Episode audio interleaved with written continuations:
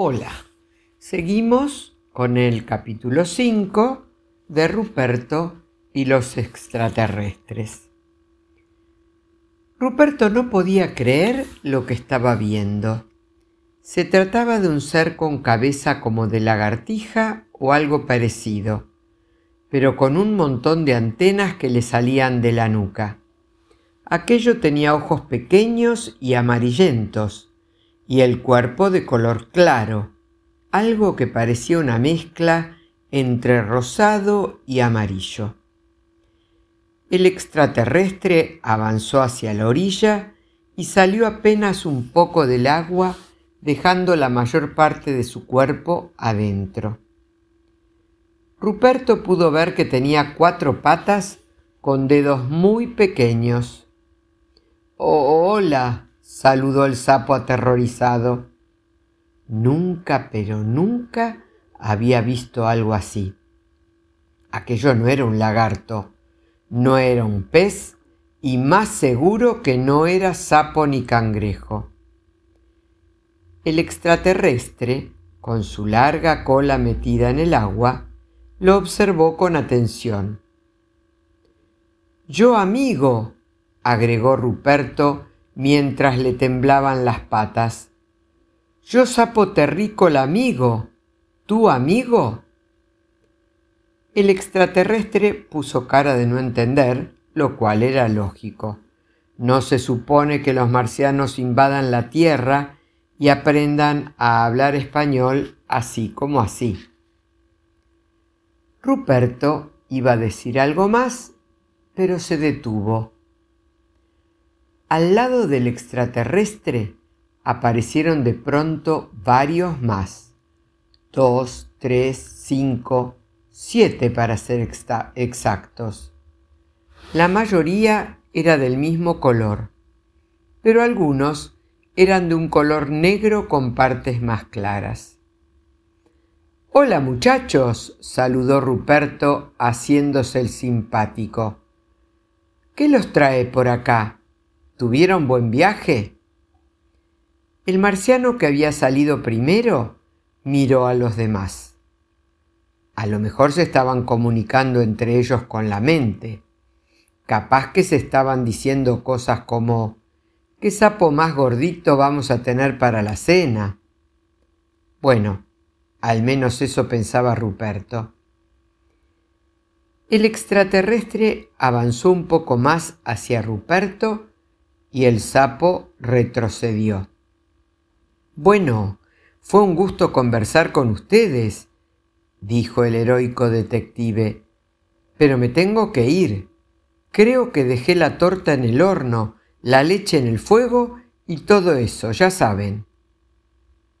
De pronto se escucharon voces. La patota de marcianos levantó sus cabezas sus antenas se pararon como abanicos. Y todos al mismo tiempo giraron y volvieron a perderse bajo el agua. Tiene que estar por acá, dijo una voz de niño que venía de los altos yuyos. Ese sapo no puede andar muy lejos.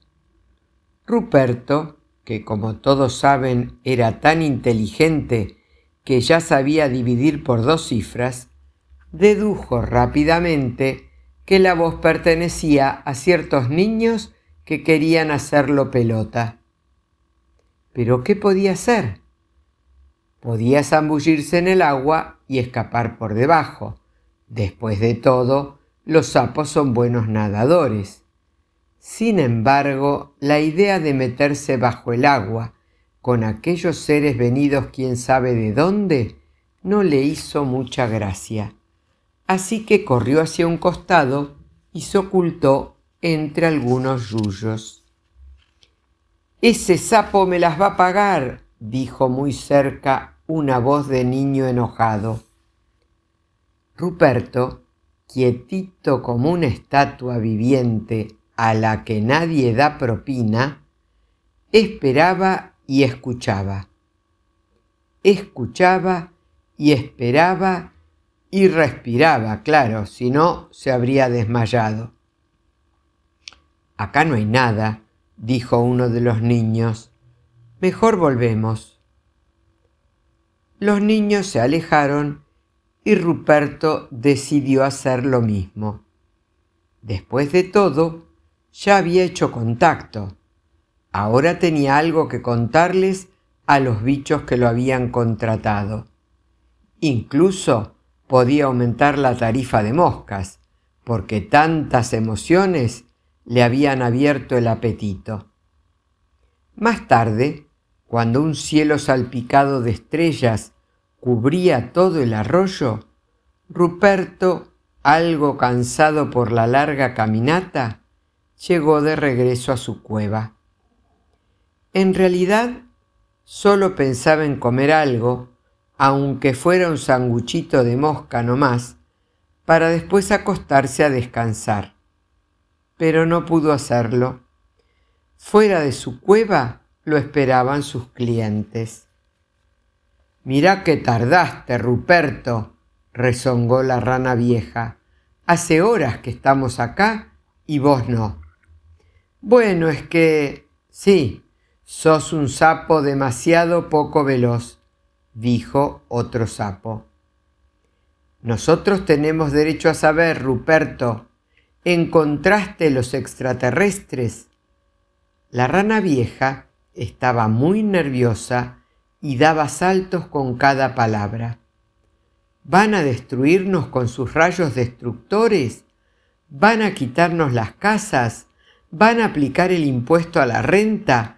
¿Qué nos van a hacer? ¿Qué, qué, qué? Basta, doña, basta. Cálmese un poco, le gritó un cangrejo a la rana vieja y le pegó un cachetazo. Pensaba que eso era lo más indicado cuando a alguien le viene un ataque de nervios. Otros seis cangrejos decidieron ayudar de la misma manera, pero eso no le gustó nada a la rana vieja, que en su juventud había sido campeona de artes batraciales.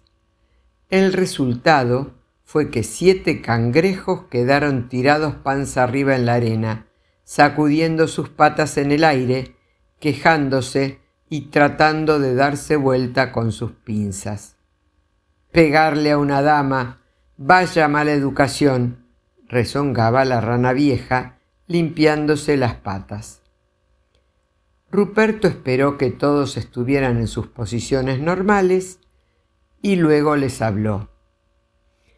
Es peor de lo que imaginamos, dijo. No, dijeron los bichos. Sí, dijo Ruperto, son muchos extraterrestres. No, dijeron los bichos. Sí, dijo Ruperto, y son muy extraños. No, dijeron los bichos. Sí, dijo Ruperto. No, dijeron los bichos. Sí, no, sí.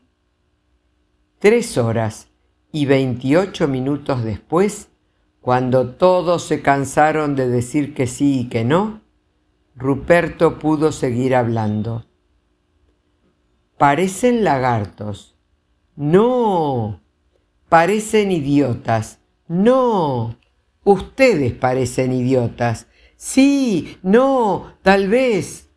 Los bichos no sabían qué contestar. Finalmente, Ruperto logró contarles cómo eran los extraterrestres y dónde estaban. Tenemos que echarlos de acá, exclamó la rana vieja. Sí, que vuelvan a su planeta, agregó el cangrejo miedoso. No los queremos acá, que regresen a Brasil, dijo un sapo que sabía muy poco acerca del espacio y menos acerca de geografía. Un momento, los frenó Ruperto. ¿Cómo sabemos que son malos? Los bichos se miraron por unos instantes. Son distintos a nosotros, razonó un cangrejo gordo. Entonces tienen que ser malos. Ruperto los miró a todos.